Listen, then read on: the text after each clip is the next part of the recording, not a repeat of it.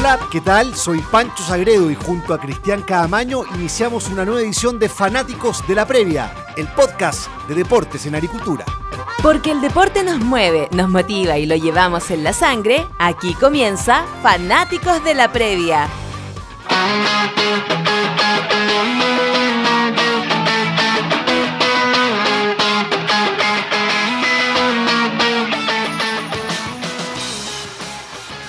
¿Qué tal? ¿Cómo les va? Somos fanáticos de la previa acá en Deportes, en Agricultura, como todas las semanas analizando la actualidad del fútbol chileno. Hoy junto, como siempre, Cristian Camaño. ¿Cómo te va, Cristian? Hola, Pancho, ¿cómo estás?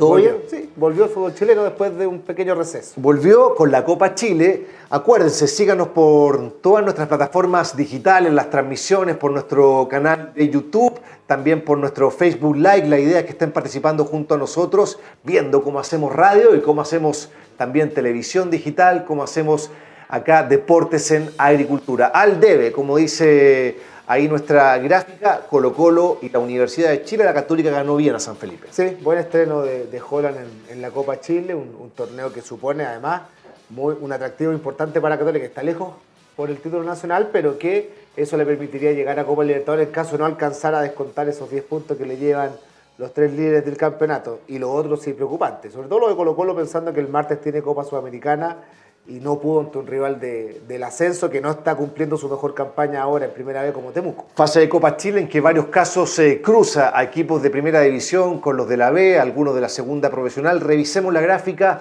con la contextualización completa de lo que fue este fin de semana futbolístico con los resultados más importantes, o con todos los resultados, con el Audax cayendo sorpresivamente ante San Antonio Unido por 2 a 1, con Curicó empatando 1 con Wonders, Magallanes con Everton 1 a 1 Aquí el primer triunfo de un equipo de primera sobre uno de la B. La Calera 2 a 1 sobre Wonders. Cobresal ante Barnechea 2 a 1, la Católica le ganó a San Felipe 3 a 1, Ñublense, uno de los líderes del fútbol chileno, no pudo frente a Independiente de Cauquenes y cayó por 2 a 1 en Chillán. Fíjate que es el penúltimo de la segunda división profesional Independiente Contra el líder de la, de la primera. Exacto. La U de Conce en un partidazo le ganó 4-3 a La Serena, Ovalle empató, no, Puerto, no, Puerto Montt, perdón, empató 2 a 2 con Huachipato, Colo Colo empató 0 a 0 con Temuco. Este es, eh... Deportes Limache, que cayó 1 a 2 ante Antofagasta, Melipilla 0 a 0 con Coquimbo, Cobreloa, que perdió 1 a 0 en Calama con Palestino, la victoria la en Rancagua 2 a 1 ante General Velázquez, el Vial, que ganó 1 a 0 a O'Higgins, y la goleada de Unión Española, que sí marcó diferencia, el líder del torneo de primera división junto a Colo Colo y Ñublense, le ganó al único equipo de la tercera división A, o sea, la cuarta división de nuestro fútbol, como es Provincial o Valle. A ver, lo más destacado o lo más llamativo de esta jornada de Copa Chile? Las pocas victorias de equipos de primera división, sobre todo pensando en los dos líderes del campeonato, como Colo Colo, que empató de local ante Temuco, y luego la caída como local de Ñublense ante Independiente Cauquero, un equipo de la segunda división profesional, o sea, de la tercera división, misma división, por ejemplo, de Deportes Limache o de General Velázquez. Ahora, eh, comencemos hablando de Colo Colo, ¿te parece? Un Colo Colo que lleva cinco partidos sin ganar, un Colo Colo que de los últimos 10 ha ganado solamente dos, un Colo Colo que está muy complicado con el tema ofensivo, de marcar diferencias, de generar desequilibrio, no ha podido el cuadro de Quintero. Sí, y un equipo que está con muchos problemas también dentro y fuera, de la, cancha, porque dentro de la cancha evidentemente trasuntan en este, estos resultados que bien marcabas tú, dos victorias apenas, una ante Curicó y la otra ante Coquimbo, pero después derrotas que le costaron quedar fuera de los octavos de final de Copa Libertadores, eh, derrotas que le costaron perder la ventaja que tenían en el primer lugar. En un momento parecía que tenían cómodo eh, el liderato, ahora lo comparte con dos equipos. Y afuera de la cancha, los problemas con los refuerzos, la tardanza, la posibilidad de salida de algunos jugadores que no tienen minutos, como el caso de Zavala.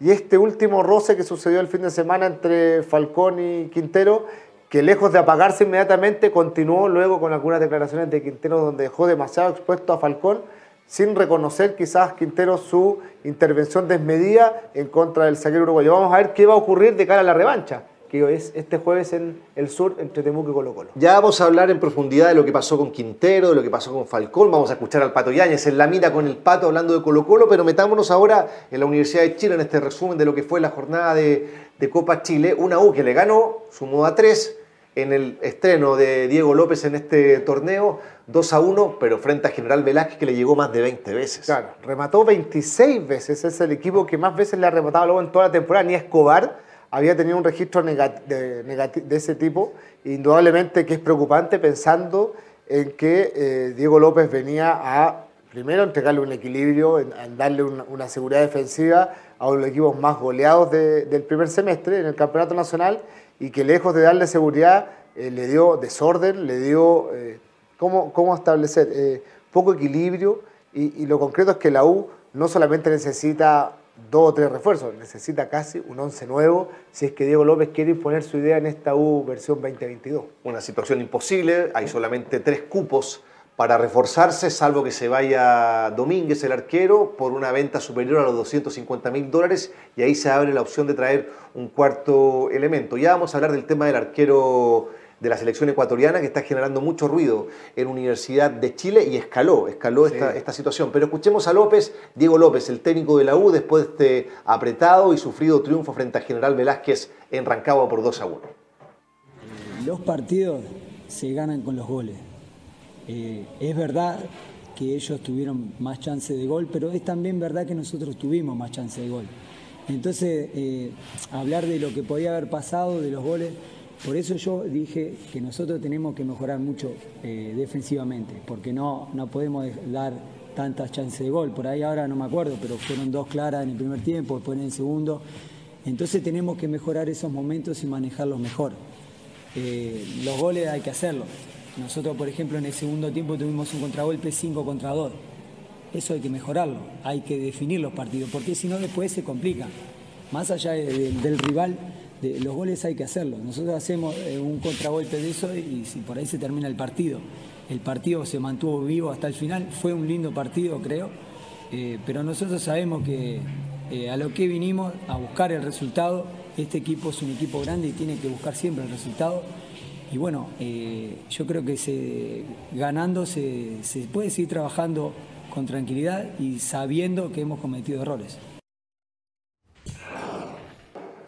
Las impresiones del nuevo técnico de la U, gracias a ESPN, su gentileza en, este clip. Eh, a ver, tú has sido bien crítico de este, de este partido frente a General Velázquez. Yo creo que hay que darle un poco de margen a López. No puede hacer magia, pero uno espera un cambio radical en el equipo y no se vio claro, o sea, uno este espera un cambio con el transcurrir de los partidos. Uno entiende que para algunos fue importante ganar, pero siempre los partidos te dejan algo, te dejan un detalle, te dejan algo al cual uno podría decir, mira, se notó la mano de Diego López en este partido. En este caso no se notó absolutamente nada. ¿Continuaron los problemas defensivos? Sí. ¿Hubo poca generación ante un rival de dos categorías más inferior? Sí. ¿Hubo problemas de manejo del partido desde la tenencia? Sí. ¿Hubo problemas en la salida? Sí. Entonces uno dice, bueno, a ver, ¿qué, pudo haber mejor, ¿qué mejoró la U? Nada. Insertó Ojeda como volante central. Desgraciadamente Diego López me parece que está utilizando un sistema que no eh, facilita o, no potencia a los jugadores que tiene.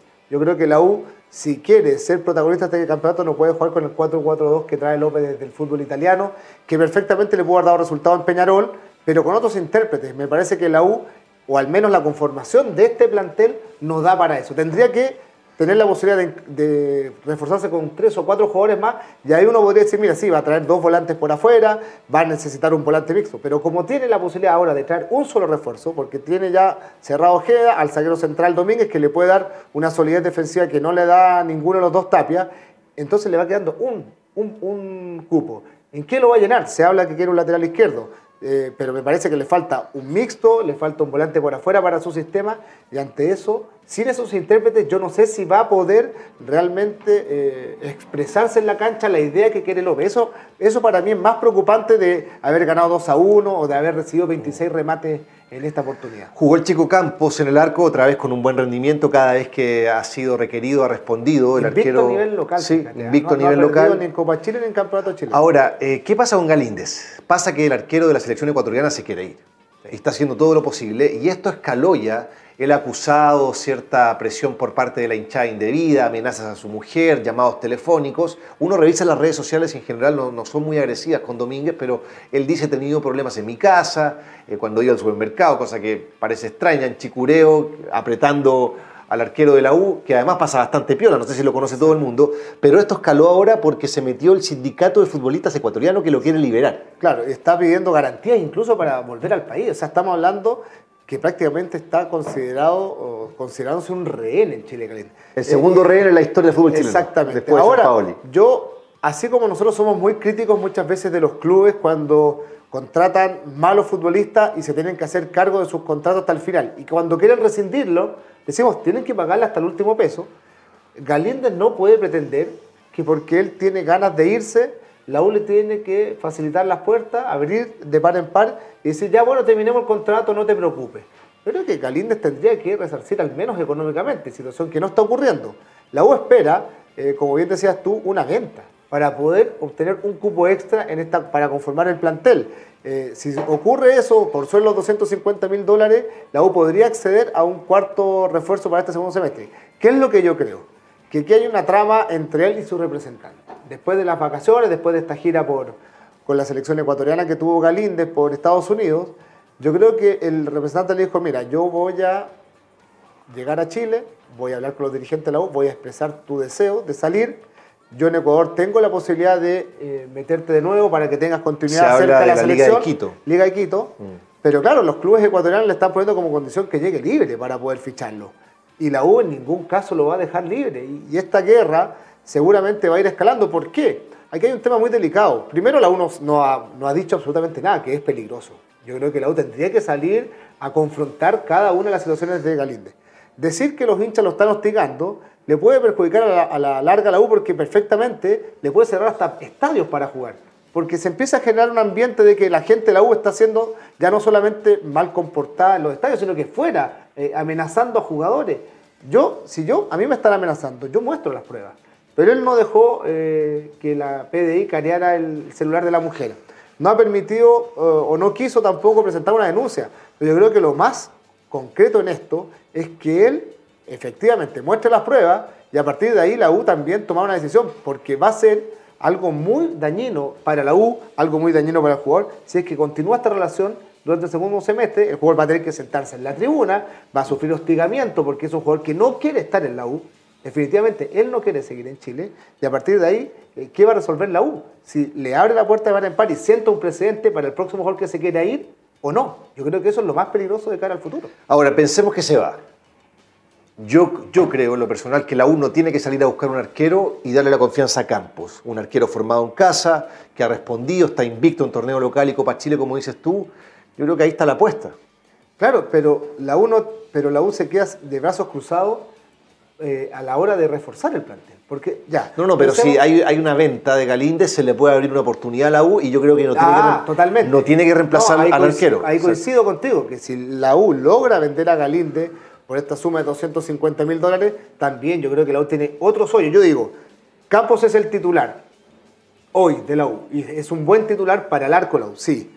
Pero a la U le faltan titulares en el lateral izquierdo, le faltan laterales por afuera, le falta Entonces yo creo que la U tiene que salir a buscar ese jugador si es que se le logra abrir el cupo a un y no gastarlo en otro arquero extranjero.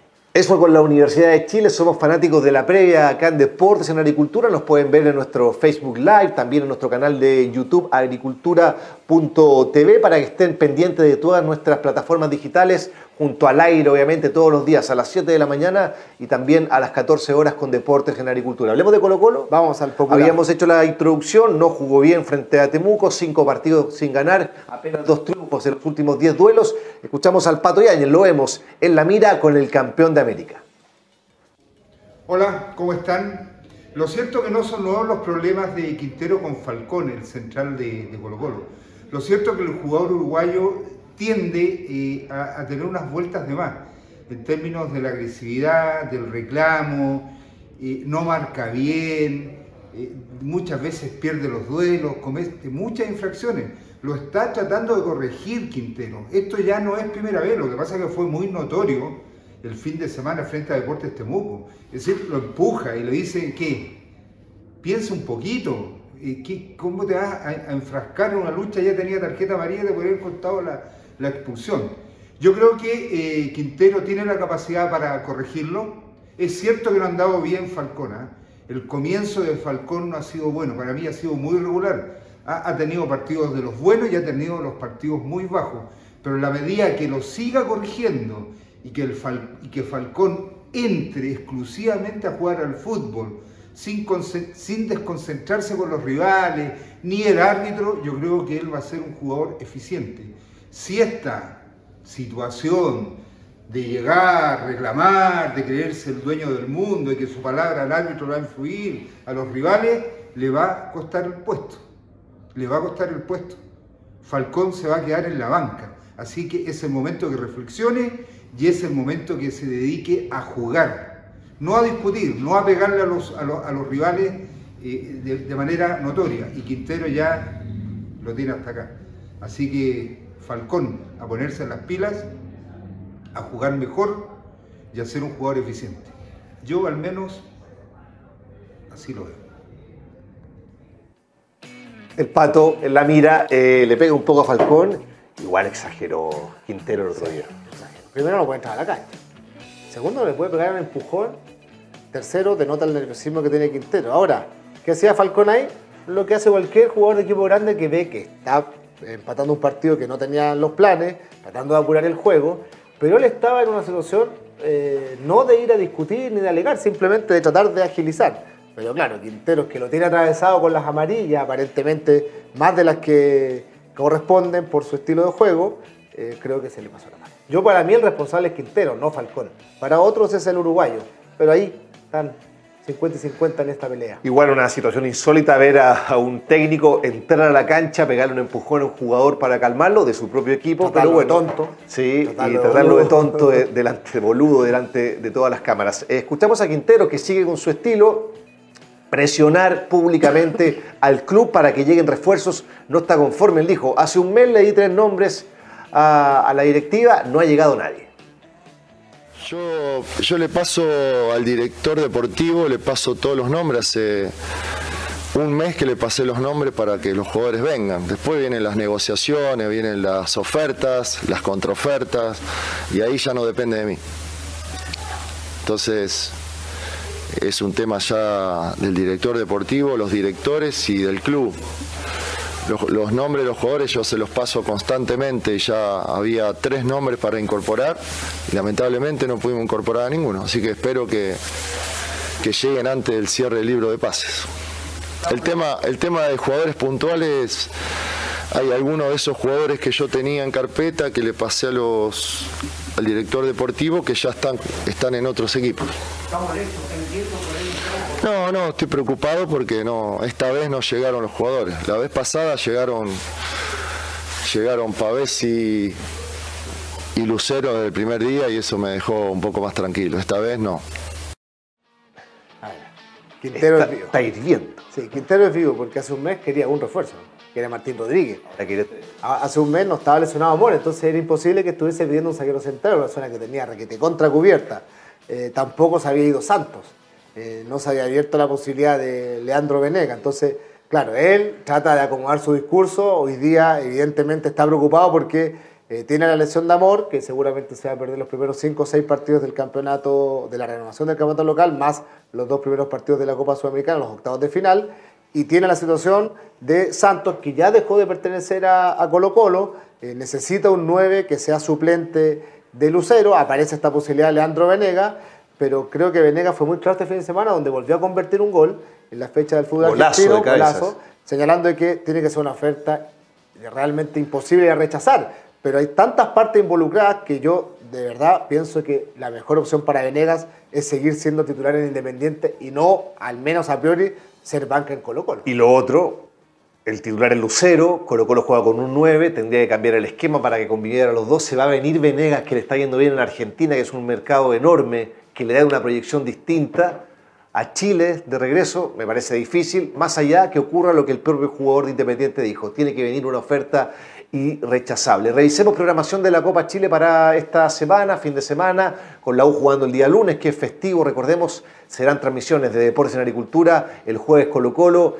el sábado Católica y el lunes la U con Temuco Colo Colo, el día jueves San Antonio Audax, La Serena, la U de Conce, el día sábado Independiente de Cauquenes con Ñublense también el sábado, mismo día para Everton Magallanes y para Ovalle Unión Española, lo mismo para Barnechea contra Cobresal, la Católica contra Unión San Felipe a las 5 y media en el estadio San Carlos de Apoquindo. Vamos a estar con Deportes en Agricultura desde las 5 en la precordillera de Santiago. O'Higgins, que tiene que darlo vuelta frente a Fernández Vial el domingo, el sábado, cerrando la fecha en ese día a las 8. Y el domingo, 2 y media, Antofagasta Limache. A las 15 Palestino Cobreloa, a las 15 Wonders Curicó 17.30 Coquimbo Melipilla, 17.30 Huachipato Puerto Montt, Unión La Calera Santiago Morning el día domingo también cerrando esa jornada a las 20. Y el lunes cierran la fecha Unión, o sea, Universidad de Chile contra General Velázquez en Santa Laura a las 4, transmisión de Deportes en Agricultura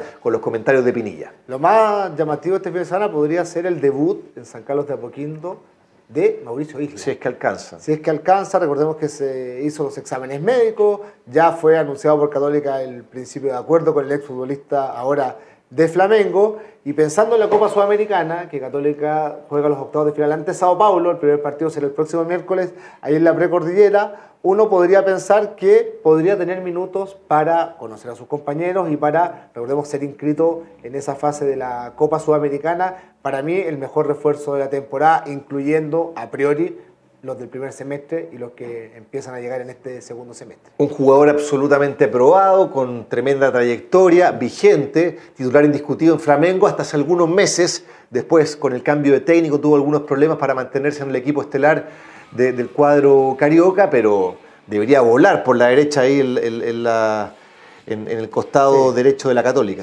era un problema que, había detectado Holland en su vuelta cuando estuvo en la UCE, el técnico argentino, el 2020. Su lateral derecho era fue en salida. Ahora no lo ve como lateral, eh, lo ve más desgastado, no lo ve con el recorrido de aquella oportunidad, lo prefiere hoy como delantero. Entonces tenía a Rebolledo, tenía al chico Astudillo y tenía a, hasta Uruaga que podía cumplir esa función, o incluso Daniel González, otro de los refuerzos de este segundo semestre. Pero claro, con Mauricio Islas da un salto de calidad, evidentemente, un jugador que no solamente viene de 15 temporadas en el extranjero, viene de 15 años como titular absoluto de la selección chilena. Él junto a Vidal, Bravo, eh, Sánchez y Medel deben ser los jugadores con más años como titular inamovibles en una selección. Y yo creo que eso también es, es mérito de, Isla, que más allá que a lo mejor no tuvo una competencia, digamos, a carta cabal, eh, creo que se ganó siempre en la cancha ser el, lateral derecho de la selección desde que apareció con Marcelo Bielsa en esa gira por Suiza y Austria. Un futbolista que debería darle desequilibrio a la Católica por la banda derecha, que llega muy bien arriba, tiene algunos problemas en la, definición de los centros, pero bueno, eh, te marca diferencia, que meta uno por tiempo ya. ya Vamos a ver si la velocidad también, que lo acompañó mucho tiempo, todavía la mantiene vigente. Bueno, en Brasil hasta el, hasta el torneo, el Brasileirado anterior, no en este, fue protagonista de muchos goles llegando a línea de fondo. Me imagino que en Chile tendrá que marcar una diferencia. Daniel González, Isla, refuerzos para la Católica, refuerzos también a Wet en su regreso después de un semestre ausente. Claro, hay que ver qué va a contra San Felipe. Sí, jugó casi 90 minutos, 87 en total, lo hizo de buena forma. Bueno, en el equipo de primera B, pero no se notó su ausencia de casi seis meses. Recordemos su último partido había sido el 4 de diciembre del año pasado en la consagración del tetracampeonato ante Everton en Viña del Mar.